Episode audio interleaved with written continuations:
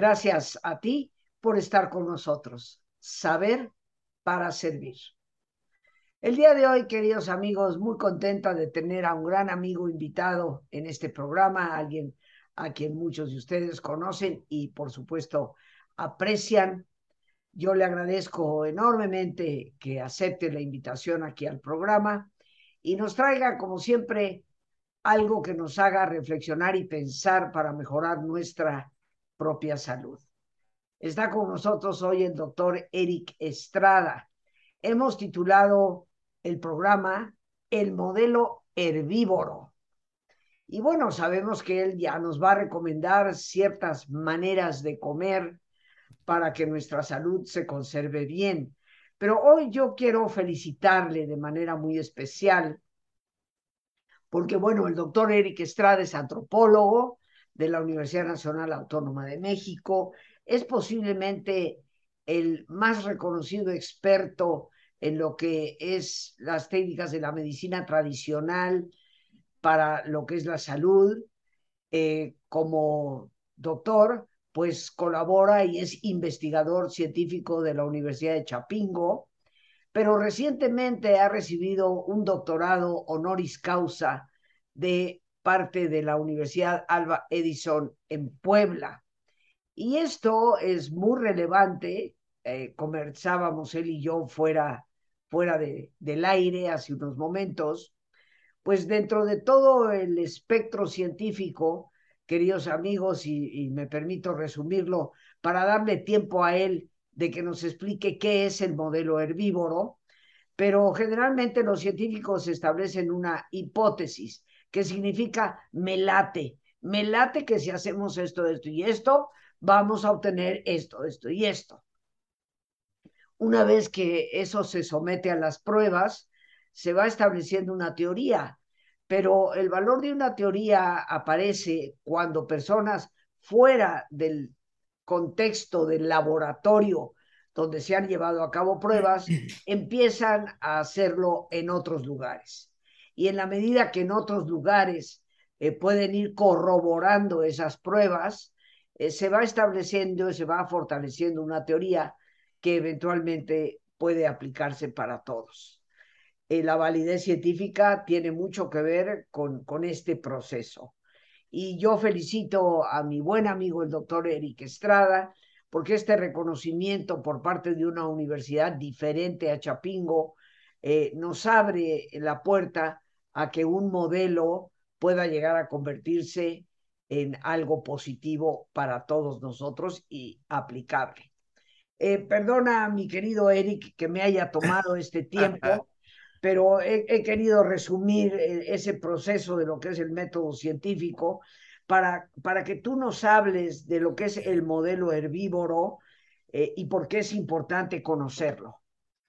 Bueno, pues muchas gracias, Rosita. Me da mucho gusto saludarte a ti y a tu público. Pues fíjate que el modelo herbívoro es una propuesta alimenticia para recuperar la salud porque qué paradojas tiene la vida, Rosita. Ah, hay más de medio millón de especies animales superiores. Hay miles de especies de mamíferos y todos viven saludables en condiciones salvajes. Y solo una especie que es la más inteligente y que desarrolló civilizaciones, es la única que vive enferma más del 90% de sus poblaciones. Ahora a los investigadores nos toca darle explicación que nos pide el público. ¿Por qué la especie humana es la más enferma de todas? Todos los demás animales, Rosita, se enferman menos del 1%. ¿Por qué los otros animales no se enferman?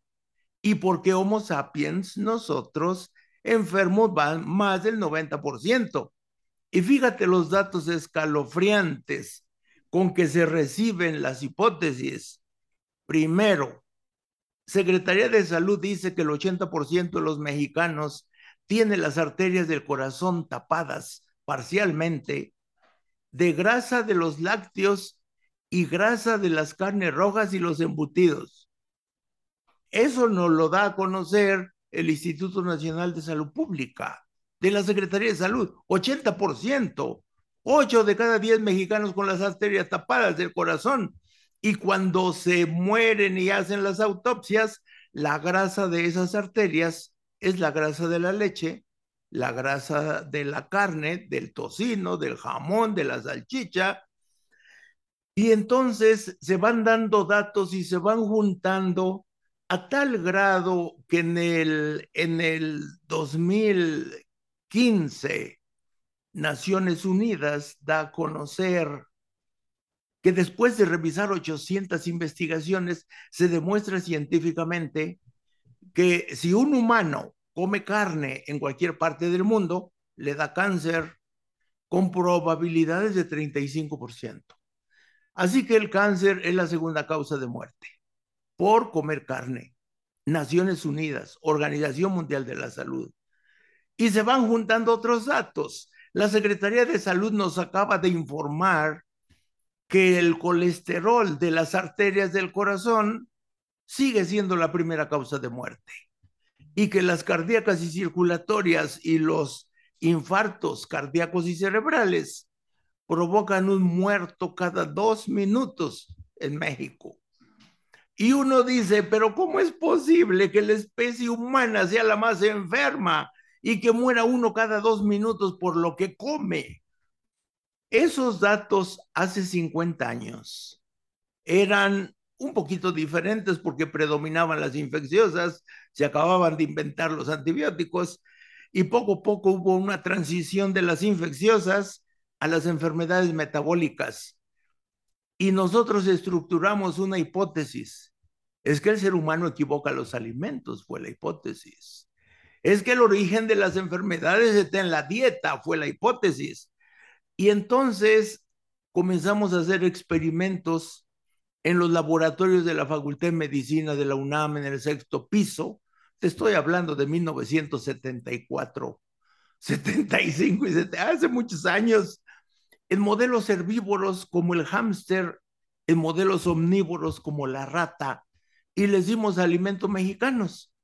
Y vimos que la rata se enfermaba después de mucho tiempo, pero es omnívoro, pero el hámster, que es herbívoro, hígado graso en dos meses, hígado lleno de piedras en dos meses, eh, hígado graso, corazón graso, cerebro graso en dos meses. Es un animalito herbívoro. Ahí comenzamos a desarrollar la hipótesis.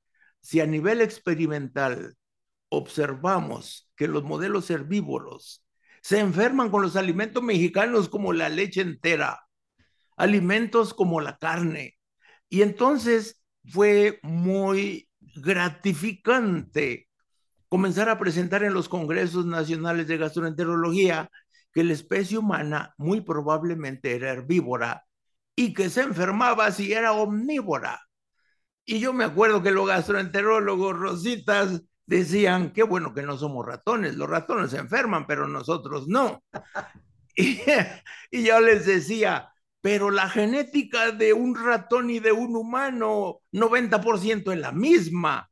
Hay 90% de extrapolabilidad. Y entonces decían, no, no, no, los ratones es otra historia. Y yo les decía, es muy parecida. Ah, te estoy hablando hace 40 años. Pasaron los años y terminamos eh, de escribir un libro que se llama El modelo herbívoro, el nuevo modelo alimenticio de Homo sapiens, que salió publicado en el 2018 y que afortunadamente ha, ha, tenido mucha acogida en todas las universidades, en las escuelas de nutrición, de medicina, porque se les hace rarísimo que, que alguien diga que el ser humano es herbívoro. Si llevamos 10.000 años omnívoros, el que come de todo. Y yo siempre he dicho, el que come de todo es como que si a un carro de gasolina le echas gasolina, diésel, petróleo y chapopote. Y quieres que jale bien, cuando está diseñado para gasolina. Y entonces, pues ya terminamos de elaborar en base a las hipótesis el libro, el modelo herbívoro, para plantearlo como una teoría científica después de haber juntado miles de datos. Naciones Unidas ofrece 800 nomás para el cáncer. Naciones Unidas ofrece 18 millones de muertos por comer colesterol de la carne, leche y huevo en los humanos. O sea, muere, muere cada 30 segundos una persona, no que cada 30, cada dos segundos. Y en, en México muere un mexicano cada dos minutos por el modelo omnívoro. Equivocado ahora podemos decir. Obviamente a mí me da mucho gusto dar la buena nueva de hace 300 mil años.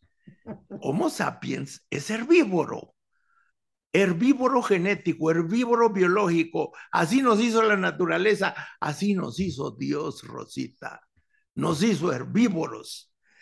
Y, y, claro, hace 10 mil años el ser humano descubrió, inventó la tecnología agrícola, inventó la ganadería y descubrió la manera de hacer fuego en la casa todos los días, en la madrugada. En México para poner el nixtamal, para poner eh, eh, el, el, maíz a hervir con tequesquite para luego hacer unas tortillas deliciosas y unos frijolitos de olla. Y entonces, Rosita, llegamos al 2022 y la primera causa de muerte es la grasa de leche, carne y huevo. Un mexicano se va al cielo cada dos minutos, no más por la grasa en el corazón. Obviamente, nosotros llevamos 40 años proponiendo a todas las escuelas de nutrición, de medicina, de enfermería, que investiguen, que si quieren repitan todas las investigaciones que hemos hecho. La UNAM repitió las investigaciones de la hierba sapo para el colesterol y encontró lo mismo que nosotros hace, hace 30 años, bueno, ya 40. Y nos da mucho gusto cuando otras universidades se interesan en los resultados de Chapingo. Imagínate ahora que la Universidad Alba Edison de Puebla dice, oiga, profesor, hemos leído su libro El modelo herbívoro, nos interesa mucho que venga a exponerlo a la universidad porque el Consejo Universitario ha decidido que usted merece el máximo reconocimiento que dan las universidades. Así que queremos otorgarle el doctorado honoris causa por la Alba Edison de Puebla. Claro, a mí me extrañó gratamente muchísimo. Fui a exponer todo esto que te estoy diciendo con cientos de imágenes y, y la verdad, Rosita, a mí me da muchísimo gusto poder compartir contigo, con tu público y darles la buena nueva de que hay suficiente información científica a nivel mundial, con miles de investigaciones que dan sustento a que el modelo del ser humano debe ser cambiado. No podemos seguir siendo omnívoros a menos que queramos seguir siendo la especie más enferma del planeta. No más 93% enfermos, según Instituto Nacional de Salud Pública de Secretaría de Salud, 93%. O sea, casi todos. Pero fíjate que han ocurrido cosas maravillosas. La Secretaría de Salud de Inglaterra prohibió los lácteos en las escuelas en el 2006 Harvard en todas sus escuelas prohibió los lácteos en el 2014 y hasta el día de hoy están prohibidos en las escuelas de Inglaterra, el Reino Unido y las escuelas del sistema Harvard University en Estados Unidos. Eso nos da mucha, mucha gratificación porque sustenta la teoría científica del modelo herbívoro y entonces va avanzando lenta, pero muy lentamente a nivel mundial. Pero yo quiero adelantarle a tu público, Rosita, que los que estén enfermos se recuperan rápidamente. ¿Por qué se recuperan rápidamente de la salud? Y no importa la enfermedad, porque el sistema inmunológico vuelve a tomar el control del sistema homeostático, un sistema que tenemos todos los animales y todas las plantas para recuperar la salud para encontrar el equilibrio interno en todas las funciones de nuestros órganos. Una homeostasis perfecta que funciona en todos los animales pero que el ser humano no deja que actúe. No deja que actúe el sistema inmunológico, no deja que actúe el sistema eh, eh, homeostático. Y por eso, Rosita, somos la especie más enferma. Así que este modelo herbívoro es como un baño de agua tibia, pero para muchos, imagínate en Texcoco, la barbacoa de Texcoco sábado y domingo. Vienen, vienen todos los de Ciudad de México a comer barbacoa Texcoco. Y yo les digo, no como barbacoa. es, es muy dramático. Imagínate decirle a los de Texcoco y a los del DF, olvídense de los taquitos al pastor. es tremendo. No, por eso, por eso, este, Eric, cada vez que tenemos programa y terminamos, yo me aseguro de tener unas buenas carnitas michoacanas. ya sabes que, me gusta molestarte, ¿no? Por la confianza y cariño que tenemos. Yo sé que es broma, yo sé que es broma. oye, oye, Eric, pero para mí ahorita eh, es muy importante que tú nos digas qué es ese modelo herbívoro, porque obviamente eh, reluce el que hay que eliminar los lácteos, la carne, el huevo, pero eh, no es tan sencillo como eso. No es como que una persona ahorita en el público diga, ah, pues yo voy a dejar de comer todo eso y voy a comer pura verdura y fruta. Bueno. Sino que se tiene que tener un equilibrio también dentro de ello. Ahí viene, ahí viene lo interesante, Rosita. A la población le interesa mucho el calcio y el hierro. Semillas como ajonjolí y almendras tienen mucho más calcio y mucho más hierro que los lácteos y que el huevo y que la carne. Así que dos cucharadas de ajonjolí, dos de almendras en una licuadora con la fruta que le guste es el mejor desayuno, un licuado. En vez de plátano con leche, ahora en vez de leche, póngale agua y póngale dos cucharadas de ajonjolí, dos de almendras pero, pero los nutriólogos europeos dicen, requerimos cuatro fuentes de proteína para que, perdón, para que estén todos los aminoácidos disponibles. Y entonces nosotros recomendamos ajonjolí, linaza, chía, nueces y almendras. Y en México, semilla de girasol y semilla de calabaza. ¿Por qué? Porque en esas semillas hay más proteína que en la carne porque en esas semillas hay más calcio y hierro que en los lácteos y huevo. Y entonces así queda salvado la parte de las proteínas. Necesitamos azúcares. Los azúcares están en la fruta. Están en la fruta. Así que se recomiendan 10 frutas diferentes cada día de diferentes colores. Así que uno va al mercado de Texcoco, de Jamaica en la Ciudad de México, de San Ángel, cualquier mercado o súper, hay más de 50 frutas para escoger 10 diferentes, picadas o licuadas. Y luego, Rosita, ahí no solo está la fuente de los azúcares, sino que también hay muchos antioxidantes. Y luego la otra parte son las verduras. A mediodía hay que comer una ensalada también los institutos de la nutrición europeo recomiendan 10 verduras diferentes. Pero para México, que es un país de diabéticos, las verduras esenciales son espinacas y acelgas, y cilantro y perejil, y apio, y berros, y desde luego hay que comer todo lo que sea verde que haya en el mercado o en el súper. Unos espárragos, un brócoli, unas lechugas, lo que se vea verde. Se recomiendan por lo menos 10 verduras. Ahora, ¿qué cantidades? De fruta, tres platos de 300 gramos. Todo es para una persona de 60 kilos. Una persona de 60 kilos, tres platos de 300 gramos de fruta en la mañana. Y nosotros recomendamos, échele las semillas para que tenga proteína y grasa, además de los azúcares.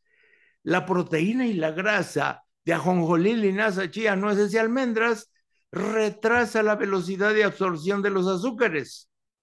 Y luego, a partir de media mañana, una colación, pues un plátano con unas nueces deliciosas. Y luego a mediodía, una ensalada y luego otra y luego otra, hasta que se llene. No importa cuántos platos de ensalada, nomás que se acuerden mis paisanos mexicanos que la clave es acelgas, espinacas y desde luego brócoli, si tiene chances, espárragos, desde luego están lo que vea más verde, los berros, el apio y cilantro y perejil, porque cilantro y perejil se han estudiado para limpiar metales de la sangre. Y toda la gente que vive en Monterrey, en, en, en Toluca, en la Ciudad de México, en todas las ciudades grandes, están respirando metales, metales como plomo del escape de los carros. Y entonces necesitamos una ensalada de cilantro, perejil, acelgas, espinacas, berros, apio para barrer todos esos metales. Y lo más maravilloso de las verduras verdes, Rosita, es que tienen en abundancia una molécula que se llama epigenina. Y la epigenina desnuda las células tumorales. Y ahí se descubrió el secreto hace poco más de 20 años de por qué la dieta vegetariana cruda cura cáncer. Bueno, hay que aclarar. La dieta vegetariana cruda no cura cáncer, es el sistema inmunológico. Son los linfocitos del sistema inmunológico. Pero para que el sistema inmunológico acabe con un tumor, necesita que alguien desnude cada célula tumoral, porque cada célula se da cuenta que va a recibir agresiones y necesita epigenina. Y ahí está Rosita, las verduras. Y vamos a hacer nuestra pausa, mi querido Eric, para algo que también se necesita mucho, que es manejar el estrés relajándose. Ah, y así favorecer precisamente a todo el cuerpo, porque dicho sea de paso, sabemos que la relajación favorece el funcionamiento del sistema de inmunidad. Así que, queridos amigos, pues les pido que nos pongamos cómodos y si te es posible hacer el alto completo, el alto total, qué mejor que cerrar tus ojos y en una posición cómoda con tus ojos cerrados. Toma conciencia de tu respiración, del entrar y el salir del aire en tu cuerpo. E imagina cómo al inhalar, así como llevas oxígeno a tus células, inhalas también serenidad para tu mente. Al exhalar, así como tu cuerpo se libera de toxinas, imagina cómo en ese aire que sale también te liberas de todas las presiones y todas las tensiones. Respira profundamente.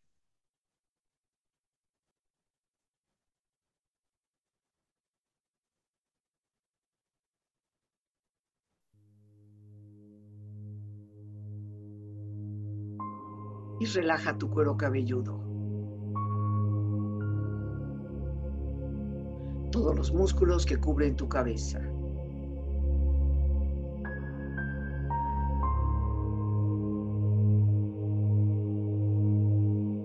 Relaja tu frente. Siente la piel, la vibración de la piel que cubre tu frente.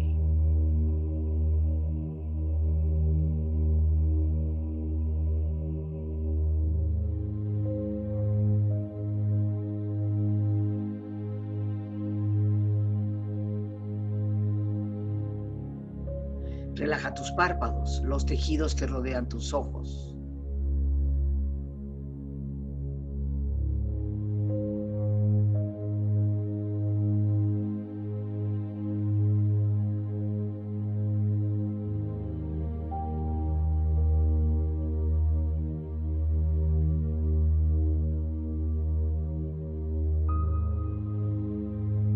Relaja tus mejillas, toda la piel, todos los músculos que cubren tu cara.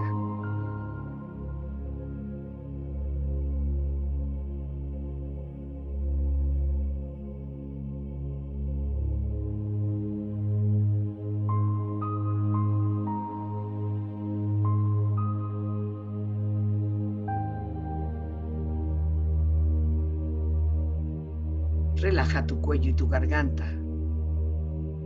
Siente su flexibilidad, equilibrio balance.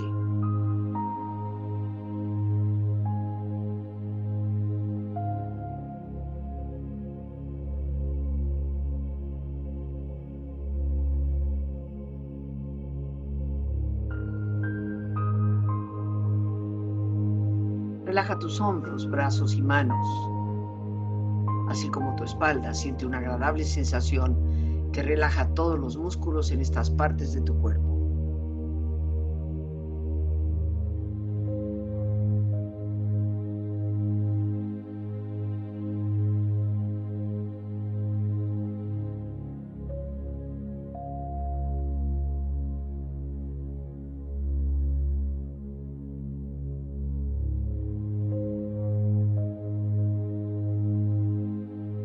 Relaja tu pecho exterior e interiormente, relajando todos los músculos, imaginando a todos tus órganos internos funcionar rítmica y saludablemente.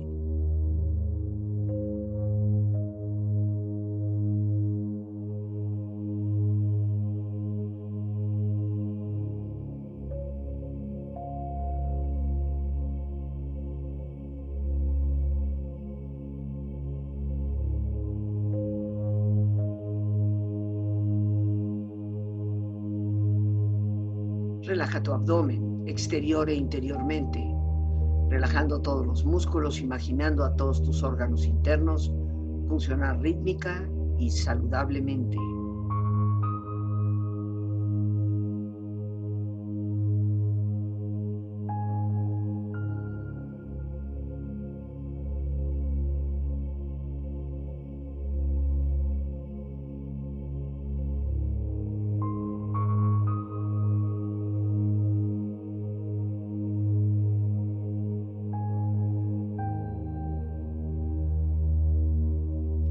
Relaja tus muslos, tus rodillas, siente la piel, la vibración de la piel que cubre estas partes de tu cuerpo.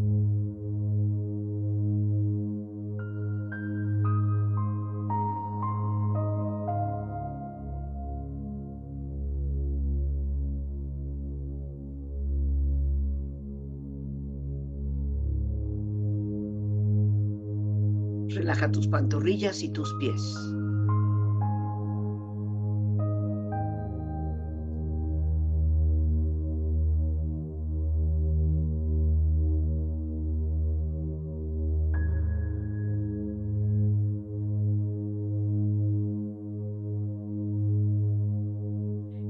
Cuerpo profundamente relajado, proyecta en tu mente la imagen de un lugar ideal para el descanso. Imagina los colores, los sonidos, los aromas. Es una escena de belleza y paz. Siente estar ahí.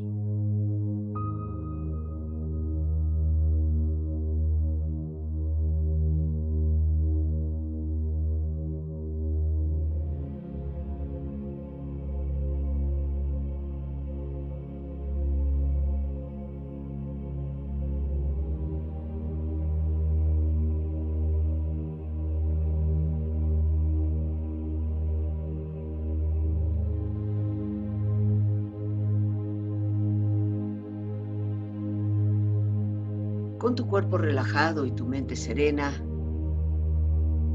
reflexiona. Nuestra comida debería ser nuestra medicina y nuestra medicina debería ser nuestra comida.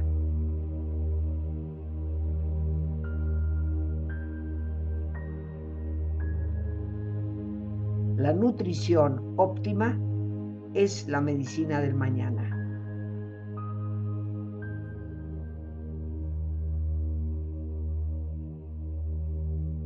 Una comida bien equilibrada es como un poema al desarrollo de la vida.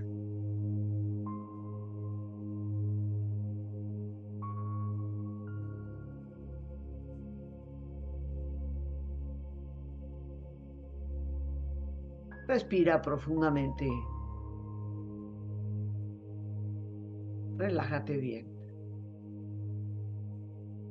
Y con esta experiencia empieza lentamente a estirarte, brazos, manos, piernas y pies, moviendo tu cuello, bostezando si lo deseas, haciendo que tu cuerpo retome su nivel de actividad habitual hasta muy lentamente abrir tus ojos. Ojos abiertos, bien despierto, muy a gusto, bien descansado y en perfecto estado de salud, sintiéndote mejor que antes. Regresamos con nuestro invitado, el doctor Eric Estrada. Eh, mi querido Eric, eh, nos quedan unos ocho minutitos para terminar, pero antes de que nos dé las conclusiones y sobre todo lo que comemos en la segunda parte del día. Ya nos dijiste tres platos abundantes de fruta por la mañana, con semillas. Ya nos hablaste de una colación que puede ser una fruta con unas nueces, eh, unas tres, cuatro horas después de haber comido, para, después de haber desayunado, para entrar en la comida con tres buenas servidas de verduras, de todo lo que es verde, en donde me imagino que también podemos echar semillitas. Pero antes de que nos digas del resto del día, por favor, danos tus datos. ¿Dónde te podemos localizar para que las personas, seguramente Lorena lo pondrá ahí al calce, para que las personas puedan comunicarse contigo y también puedan conocer tu libro? Bueno, pues fíjate, Rosita, muchas gracias. Eh, la red social donde subimos más información es el canal de YouTube Ahí hay muchos videos del reto vegetariano crudo, hay muchos videos de las principales enfermedades y cómo se corrigen con un esquema donde se complementa dieta, ejercicio, buen humor y herbolaria mexicana que hemos estudiado en Chapingo. El canal de YouTube se llama Noticiero de la Salud con Eric Estrada. Subimos las ligas al Twitter Herbolaria Eric subimos las ligas al Instagram Eric Estrada Lugo y también al Facebook. Solo tenemos cuatro redes sociales, Rosita. Eh, eh, el Facebook Eric Estrada Lugo Herbolaria o Eric Estrada Lugo así solito, pero Eric Estrada Lugo Herbolaria no tiene límite de amigos, entonces yo les recomiendo que se metan ahí y, y, y pueden ver todos los videos que hemos hecho los últimos ocho años. Tú sabes que hemos contado con la colaboración de muchas empresas de comunicaciones, radio, televisión, y yo les agradezco toda, en todo el alma les agradezco, porque la información que hemos dado a conocer en diferentes noticieros, pues la subimos a estas redes sociales, Rosita. Este, Eric, pero para, yo quisiera también que me dijeras qué pasa con alguien que te quiera consultar. Ah, bueno, fíjate que ya regresamos al centro médico. En el Centro Médico Nacional estuvimos 21 años, cada 15 días los sábados, y se interrumpió durante la pandemia, pero acabamos de regresar. Ya nos abrieron el auditorio 2 de la unidad de congresos del Centro Médico Nacional siglo XXI y y la, la, estamos cada 15 días. Cada 15 días, ahí. Cada 15 días, los sábados, pueden ver las fechas en nuestras redes sociales para que vean qué día toca.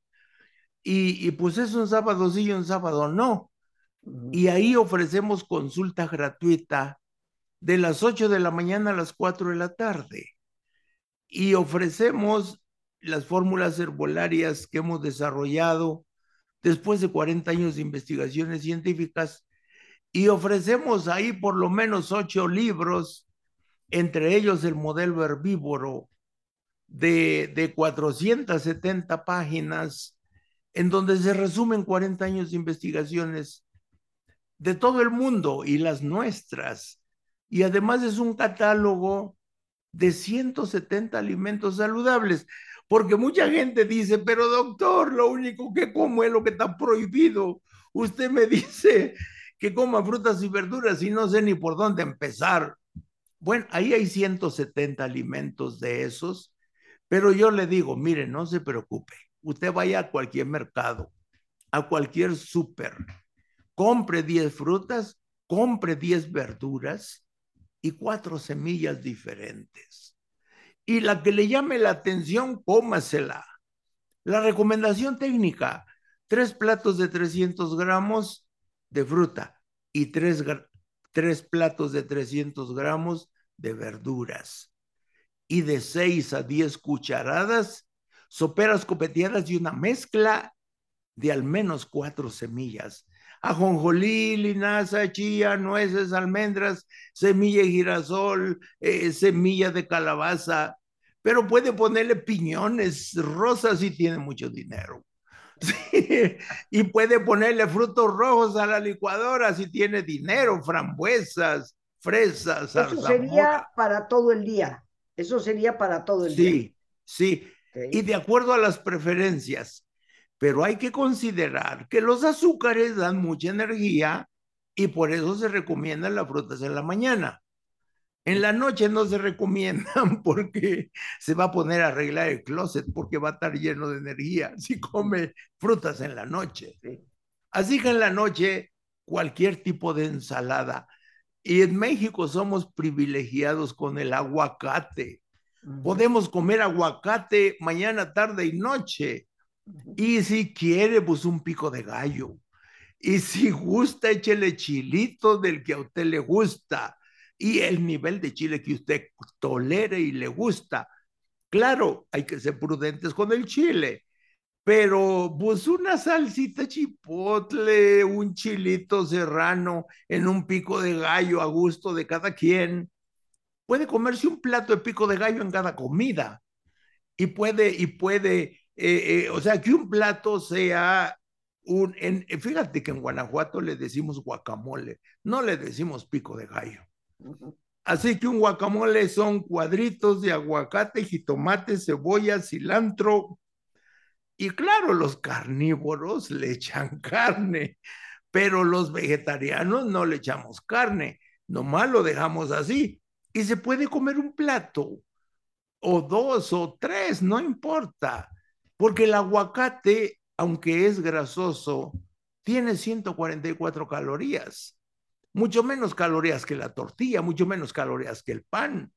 Entonces, Rosita, yo le digo al público, mire, usted déjese llevar por sus instintos, por su intuición, no más que sean entre 5 y 10 verduras diferentes, entre 5 y 10 frutas diferentes, unas cuatro semillas, agua, tome agua de coco, la grasa del coco no, pero el agua sí, hágase un agua de limón, pero en vez de endulzarla con azúcar, endúlcela con miel de abeja y póngale poquita. Y entonces yo le digo, mire, disfrute de la vida yo llevo más de 35 años como vegetariano y disfruto mucho de la vida. Rosita, nos conocemos hace muchos años. Así es. Y la verdad es que uno disfruta de la vida. Tú conoces a, mi esposa vegetariana, mis hijos vegetarianos desde el vientre. Y mis hijos, pues ya, ya, ya alcanzaron en la estatura a su mamá a los 11 años. Y entonces a mí me da mucho gusto ver a varios pediatras que van al centro médico. Vengo a conocer a sus hijos, doctor. Yo no puedo creer que un vegetariano sea normal. y le digo, ahí están los muchachos, hágale las evaluaciones que quiera. Total, que hemos terminado haciendo amistad con algunos pediatras y están cambiando en sus familias. Se acercan cardiólogos también y, ya están tomando los tecitos, los mismos cardiólogos hipertensos con un infarto, con dos, como ya sabes quién, Rosita, que necesita los tecitos y que no se los toma. Y, y, bueno, pues yo le recomiendo a todo mundo que limpie las grasas y tenemos herbolaria como la hierba de sapo pingo y que, y que no hay ninguna razón para preocuparse por hacer una dieta vegetariana todas las proteínas con todos los aminoácidos están presentes en cualquier semilla. Así que no hay razón. Y, los 20 aminoácidos están presentes, Rosita. Bien. Con la ventaja de los antioxidantes. Eric, el tiempo se nos acaba, siempre nos hace poquito. Yo te quiero agradecer enormemente. Un saludo para toda la familia, un abrazo especial para Ale. Eh, agradezco que te hayas hecho presente en el programa Y bueno, amigos, pues eh, Lore ha colocado de nuevo ahí las redes sociales del doctor Eric Estrada para que ustedes puedan contactarlo, enterarse de su presencia en el Centro Médico Nacional. Pero por ahora ya nos tenemos que despedir. Muchísimas gracias, Eric, por haberte hecho. Al contrario, al contrario, el agradecido, el agradecido soy yo, Rosita, y, y muy agradecido porque pues porque hay chance de no solo de hablar contigo, saludarte, verte, oírte, sino a tu público. Y nos da mucho gusto compartir todas estas buenas noticias. Muchas, muchas gracias y muchas felicidades una vez más. Ya te había yo felicitado en nuestro chat eh, eh respecto a este doctorado que te acaban de otorgar. Eh, que sigan adelante los éxitos, mi querido, mi querido Eric. Y bueno, amigos, pues las gracias a Dios por este espacio que nos permite compartir. Una vez más a nuestro invitado, el doctor Eric Estrada. Muchas gracias a nuestra productora Lorena Sánchez y a ti, el más importante de todos. Una vez más, gracias, muchas gracias por tu paciencia al escucharme y por ayudarme siempre a crecer contigo.